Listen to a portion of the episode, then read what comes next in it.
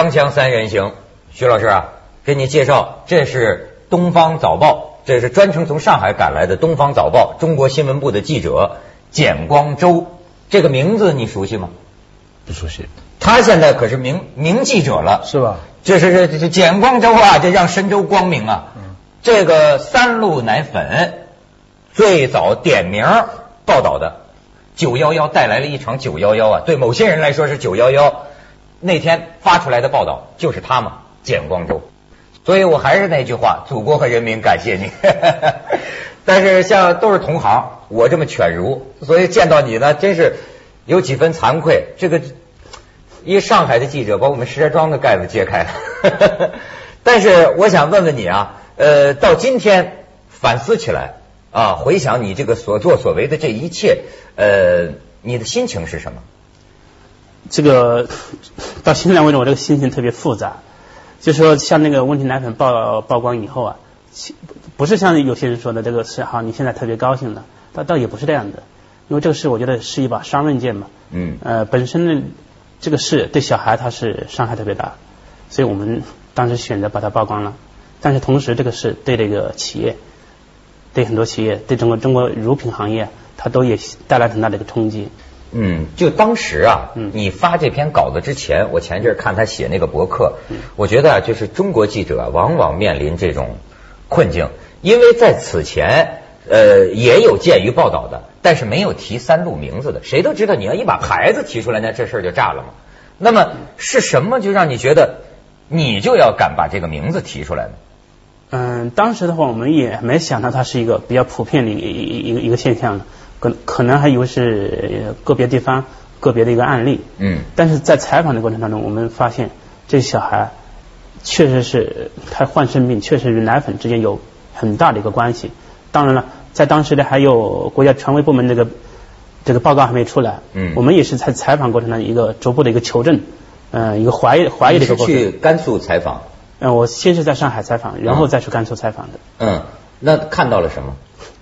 嗯，我举个例子吧，在没采访之前，没没实地见到之前，我通过电话采访，主要是这个医生和消费者介绍一些情况。至于这小孩，就是小孩生病，对对，我我们知道他生病了，但是不知道他这个病到底到了一个什么样的程度。那到了这个医院以后，这医生跟我说，这小孩送来的时候都到了晚期，这个小孩随时会有心脏停止的危险。哦。同时，在这个送上手术台的时候，在做手术过程中呢，小孩要实行全身麻醉啊。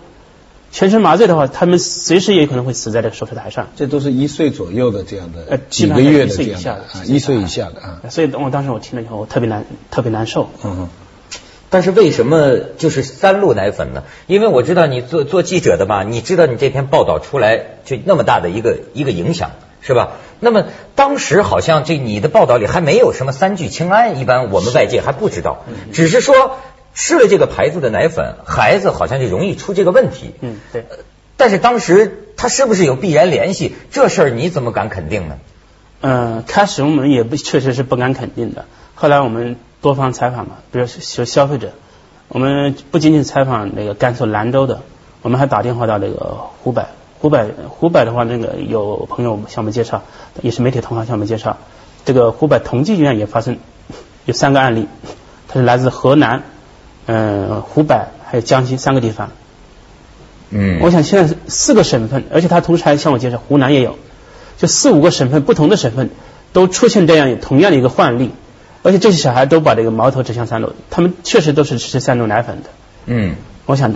这中间可能有就是说，整个发现情况的程序是这样，就是有你们发现零零星星有不同地方有些小孩出现了这样一种突然的这种病，然后你们去找他的原因，但是因为他们吃的东西比较简单，就是水跟奶粉，所以你们就怀疑奶粉，然后作为调查以后发现他们用的都是三鹿奶粉，然后你们的报道就揭露说三鹿奶粉可能导致他们。这个是这个肾结石，对，这个三聚氰胺是后来的科学的查证，对，就可见哈，我我我这个这个事情给我的一个启发就是说，记者有时候跟科学家一样，他只探求真相跟真实，至于他后来的连环的后果，他其实是不必负责的。嗯，你就是说他的后果可能甚至会带来不好的后果。我因为你你你比方说最有名的例子是诺贝尔，嗯。诺贝尔发明炸药。嗯，是，当然是为了好的事情，对不对？他的，但是炸药后来弄到战争这么大的事情，诺贝尔人家问过他，他说你有没有后悔？就说你这个东西发明，他说我只是发明一个人类的一个一个工具，至于你们怎么用是这么回事。你你们这个报道就等同于炸药。对对对，因为我最近看到一个新闻说，西班牙全部禁止所有中国食品。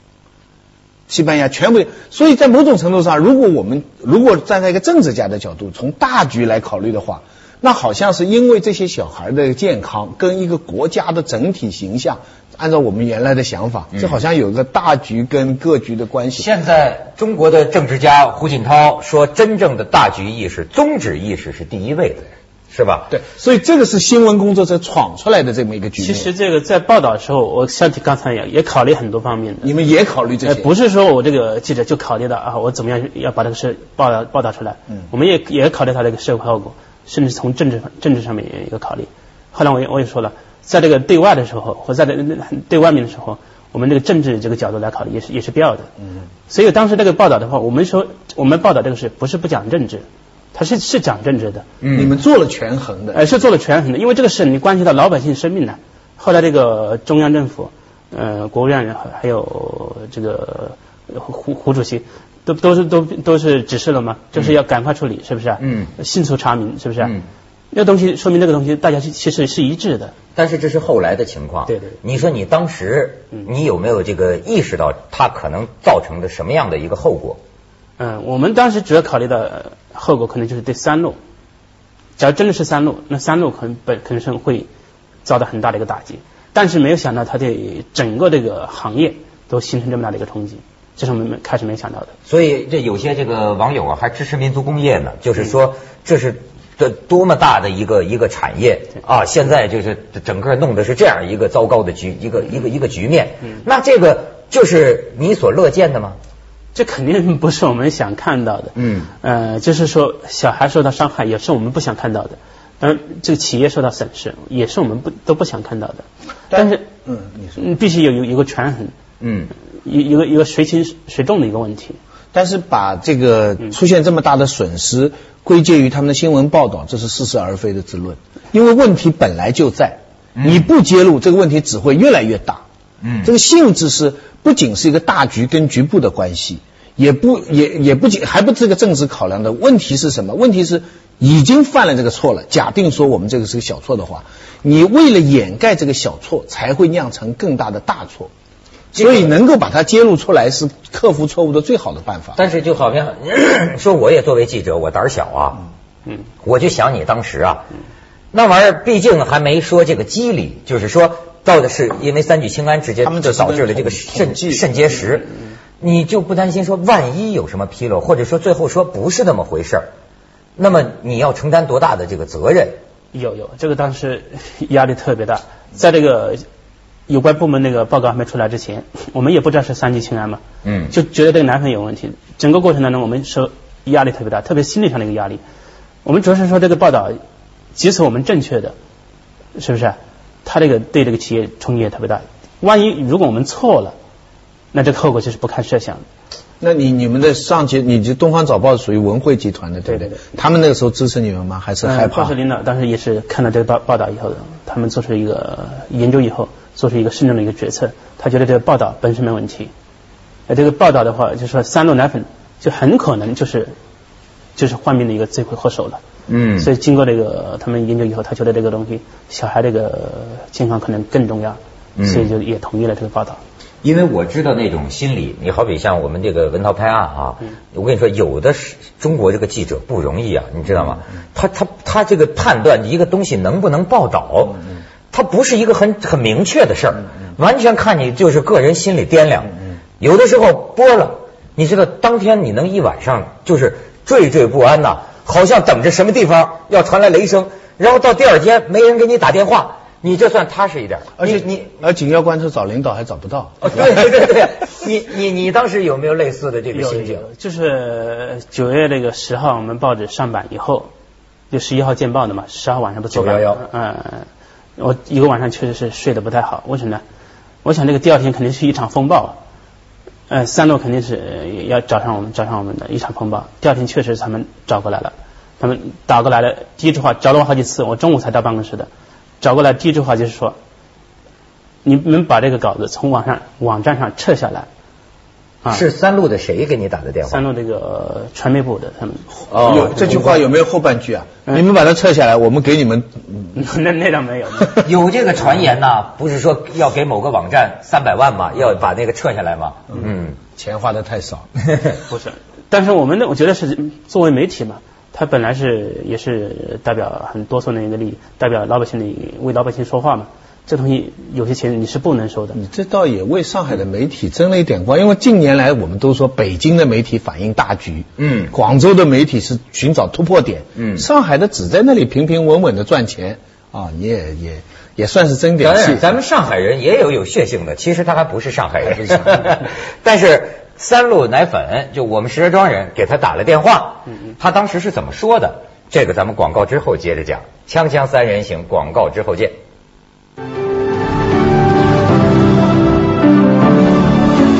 这个当时我看你博客里还写到了，就是这个三鹿奶粉的人，他是在事前事后都跟你联系过。对，呃，他们对这几次的表态和你当时是怎么说的？能给我们介绍一下吗？嗯，我们当时采访的时候，九月十号我们采访三鹿集团，那么他也是信誓旦旦的向我保证，说他的产品没问题，怎么样没问题了？最近有些地方那个权威那个质检部门还跟他们做了报告，说我们产品没问题。那我说好。把那个你们那个最近的质检报告传过来，我们可以跟你们全文照的，没问题嘛？没问题，我们也可以。你的说法也很重要。那第二天的话，报道见报以后，他们第一句话是要求你，要求我们从这个网站上把这个稿子撤下来，说我们那个报道是不正确的。嗯。呃，然后他们，那我就跟他一个辩驳的一个一个过程吧。你跟他怎么辩驳呢？我说你们那，他们就说这个，他们那个小孩不是吃这个奶粉有导致有问题的。可能与水质有关系。那我说好，甘肃的水质有问题，难道江西、湖北、河南啊 其他地方水质都有问题吗？然后他就回呃回 答不上来嘛。嗯。呃，然后的话，他他们又说那个好，我们报道侵权了。侵了侵了什么权？侵权。呃，侵侵犯了他的这个名誉权。他不是说名誉权，是什么是呃专利权？那我很奇怪，我我们报道的话，顶多也是侵犯他的名誉权，怎么会侵犯他的这专利权？对对啊，这这个道理他的他的他的道理大概是揭露他的问题是他的专利。我觉得其实他们这个就是有些部门可能有些人呢，他对这个事，可能他知道这个事，他们三路早就知道这个事。嗯，对，他没有告诉我们大家。对。对，就从后来的情况看，你看这个时间点上，当九月十号、十一号跟他说是水有问题的时候，其实后来显示，在此之前，三鹿方面已经知道三聚氰胺了。他的时间表是这样：他八月初的时候，他已经汇报给石家庄市了，然后九月初才汇报到卫生部。从八月初到九月初这一个月，这个事情卡在石家庄市。就是说三鹿，所以他后来说没责任，他已经八月初有问题，他已经报了，之前更更不讲哈。但是问题是卫生部说他们也没有责任，因为他们到九月初才，所以九月十四号以后的奶粉就全没问题了，他们都。所以关键就是八月到九月这段时间，而这段时间我们国家发生重大的事情，所以我有朋友私下在说啊，你们石家庄的那些领导啊，集结号啊。那你自己当时呢？就跟你接着说，跟跟他们这个这个也算博弈的这个过程呢，最后是怎么样呢？最后的我，我当时还说，第二天到十一号白天的时候，我们报道见报以后，这个很多网站大量转载了。嗯。这时候，当整个白天他们还不承认他们的奶粉有问题，还不承认，还不承认。然后的话，我当天晚上就从九点多钟飞机赶到兰州去进一步采访嘛。整个晚上，整个白天我是你那时候压力很，我整个晚白天我特别不安的吧，在飞机上。年轻的记者，你想这么大的事情，要是错了，人家是这么大的一个公司，哎呀，这是真是。在飞机上我都心里是非常忐忑不安。好，当我到到了飞下了飞机以后，大概到了凌晨，就是二十四点的时候，零零零点的时候，我同事那个一下飞机就接到我同事那个短信了，他说这个三鹿奶粉承认有问题了，准备实施召回了。这时候我心里踩了一一个一块石头落一块石头落地了。那你当时忐忑不安的是什么呢？是怕自己的报道可能会有失误、纰漏，嗯，因为这是报道见报以后，大量转载以后，这个事情基基本上已经公开了。嗯，这个整个白天的话，这个三鹿还不承认他的奶粉有问题，那我心里就特别担心。假如此前一天我们是觉得自己还有信心的话，这报道见报以后，他们还不承认，那我心里就就是、呃特别紧张，因为事情都都公布了。为什么？如果你报道的是铁铁铁钉钉的事实的话，对为什么你还紧张呢？因为这个报道见报以后，他们知道了啊，这个东西媒体都点名了，嗯，这是他还信誓旦旦的时候，我想，呃因为任何一个人都会都会对对都会有有觉得，哎呀，可能是我是不是错了？对，因为他们的报道是依据一个逻辑推理，对对对就是说他没有抓到这个中间的实证，这个什么道理，他他们并没有找到。但是你知道，荒诞就荒诞在他这么紧张这个时候，九月十号、十一号，如果我们拍电影的话，我们知道所有这个事情，这时候已经到卫生部了。这个时候，所有的官方早就知道，已经在运作了。嗯，他只是不知道，是他不知道这个事情。内幕他们就是卫生部，他们他们是九月初就全部知道这个事情，而且已经开始采取措施了。所以说到他的那是演戏，你在这做的其实是一场戏。所以呢，他就说到进一步去去去采访，我觉得也可以看一看他带来的一些这个图片。这是什么？嗯，这是这个九月十一号三鹿奶粉出问题以后，九月十二号的话，就国家部门有关部门迅速采取措施，要求从市场上召回嘛。嗯，再看下一张。这是在甘肃兰州解放军第一医院里面，很多这个患肾病的小孩在医院里面等待手术。嗯，再下一张。这是见报以后，很多家长到这个医院里面来，就是来检验嘛，来化验。这个小孩的话，本来他正常是没什么问题，排尿很正常的，结果一化验的话，也是左肾积水，而且也患有一，也是就是也有肾结石嘛，哦也住院治疗。这个家长是说就拿着三鹿这牌对，子，特别气愤，家长就是一边哭一一一一一边气啊，他又哭又气的。咱们再看下一张。嗯，这是一位小孩的一个家长，小孩刚刚被送进了手术室，一家人是是痛哭，因为这个小孩送进手术室以后这个生死未卜。你当时你在医院里，因为我我还真的没有看到过这些，到到医院看到过这样的孩子，你你当时感受到的是很很凄惨是吗？呃，就像刚才也说了，很多人是就是说这个报道以后你你开心了吗？我说我不开心，为什么呢？到这个医院以后，我看着这个小孩被送进手术室的时候，一家人就是一种生离死别的那那那那种感受。医生说这些小孩很可能随时都有生命危险，还不到，因为他们可能来之前他们不知道，等到他们有问题以后送过来，其实都是都是算是晚期了，呃排尿排不出来，有可能几天排不出来嘛，其实已经到到了晚期了，随时都有生命的危险。那些小孩的家长是特别的特别的难受，所以我在那个走廊里面，我看他们在那哭，我心里也也特别的难受。医生跟你怎么说呀？那医医生就就跟我说，小孩来的时候都是晚期了，而且他们这要全身麻醉，也特别特别危险。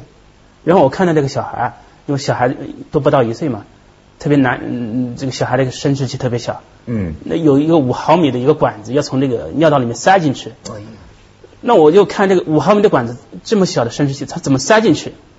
我问这个医生，医生说，当然我们肯定总还是有有办法的。我是不是不太容易理解，比我们小手指头还细，然后一个另外一个五毫米的管子要塞进去，而且这样的手术要做三次，它不是一次就能解决问题的，这些小孩子说不出来疼啊，是吧？嗯，对。你说这，所以我觉得啊，他就是受到这个这种情景的这种这种触动啊，就觉得怎么着都得把这个盖子给它揭开。呃，所以后来我说我心理负担我放下来了，即使我报道错了，我心心里也报道也也也也没问题了。为什么？这这很重要，就对得起自己的这个这个良心，就这种情况。本来我还是有点负疚感的，但我想呃看了这样的场景，我想任何一个人去看了，我在博客里面也写了，假如三鹿的老总他自己去看了，嗯嗯，他会不会动摇？他会不会还会不会？肯定会早就把这个情况告诉大家了。我想，你的负疚也是来自于可能对这个奶粉企业造成的这个这个伤害，是吗？这也是一个方面，对。嗯嗯。好，那我们先去一下广告，锵锵三人行，广告之后见。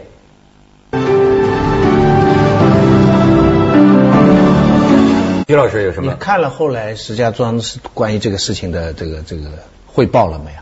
他们在就是你报的那个九月十号之前，就是八月初到九月十中间，他们已经采取了一系列的措施了。嗯就是包括呃回收一部分呐、检查啊，就是后来在全国范围内做的事情，在八月份在石家庄其实都做了。全都做了，就是说 回收下架，所以有点荒唐的时候，他还在一面心里在担心说我会不会报假了。嗯其实人家这个事情，其实人家已经都做了，八月份他都做了，他只是暗暗的做，他没有把这个事情去通报出去。透明啊，透明啊。嗯，所以他们觉得他自己这样做完了，这个事情就危机处理了，这事情就解决了。你看这这跟这跟我们讲到的其他的很多事情都有一个类似的共同点，对不对？你怎么想？嗯，我觉得当时可能他想法想法特别多，主要是从企业本身那个角度来考虑的。他想这个事出来以后，对企业可能冲击特别大。也许跟你联系的公关部门他都不知道，都说不定，嗯哎对不对？他做的是可能另外一个部门，都有可嗯能，这不是不可能的，对。嗯，那么你你自己当时的这个最后决定发是，呃我不知道你们的这个管理机制啊，嗯嗯是得是哪一级的领导呃能同意你这稿子，他才能发得出去呢？这是有，首先是编辑部，编辑部通过了上上上版，上版让副总编看过了，总编副总编看过了，还是总编看过了。所以我想当时这个我们总编、副总编估计也是承受很大的压力，捏了一把汗也 捏了一把汗。一旦出事，他们一下子还罚不到你，他还会先罚到他们。是的，是的。还有这个，这这次而且还有一点惨的是什么？我我问了一下，呃，我认识的很多人有小孩的，他们都不喝三鹿。原来据说三鹿就是因为便宜，嗯所以直接都是比较弱势群体的打工阶层。对呀、好多这个农村里的嘛，你看到的那些孩子，大都是什么家庭背景的？嗯，农村的比较多一点，但其实城市也有，也不是说城市没有，因为三鹿奶粉的话，它有不同档次的，嗯它呃策市场策略不同嘛，它有也有低价的，也有中高价的。但是这个低价高价的三聚氰胺都是同样的，是吗？后来从事后的一个检查来看是都有。都有高高价落得多，低 价哎呦，我就就觉得像这样一些人呐、是开路先锋，因为这个透明啊，中国的很多事情就像奶粉一样不透明，是吧？你这在这透明你靠什么呢？就这样一次一次的闯出来的呀，是吧？他要不报，到现在还是某奶粉品牌。